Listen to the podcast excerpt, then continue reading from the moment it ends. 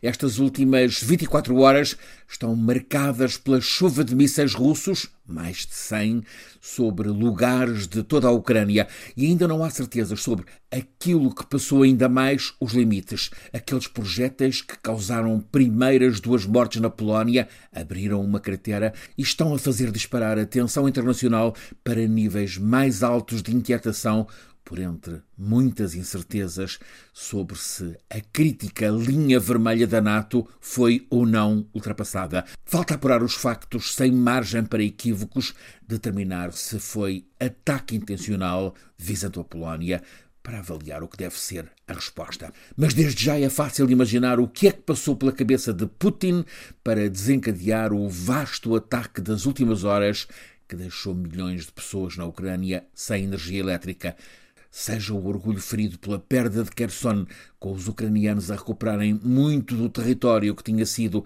antes ocupado pelos russos, seja em contra-ataque pelo crescente isolamento internacional que fica a assediar Putin após as cimeiras em Bali, tanto as bilaterais como as G20.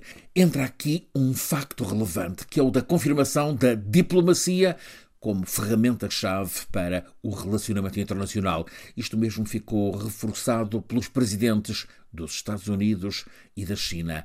Biden e Xi mostraram que, apesar de um vasto catálogo de divergências entre eles, apesar da alta rivalidade, não precisam de se afrontar, insultar, desprezar.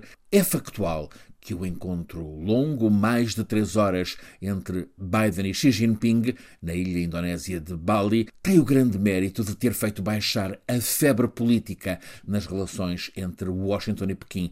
Estavam em acelerada degradação. Temia-se mesmo alguma derrapagem fora de controlo. Mas os líderes mostraram a grandeza da cordialidade, de serem capazes de aprender a entender-se, um com respeito pelo outro. Ao falarem assim cara a cara, esclarecem e evitam mal-entendidos e erros de cálculo, conseguem a dose de confiança necessária para fazer afastar fantasmas.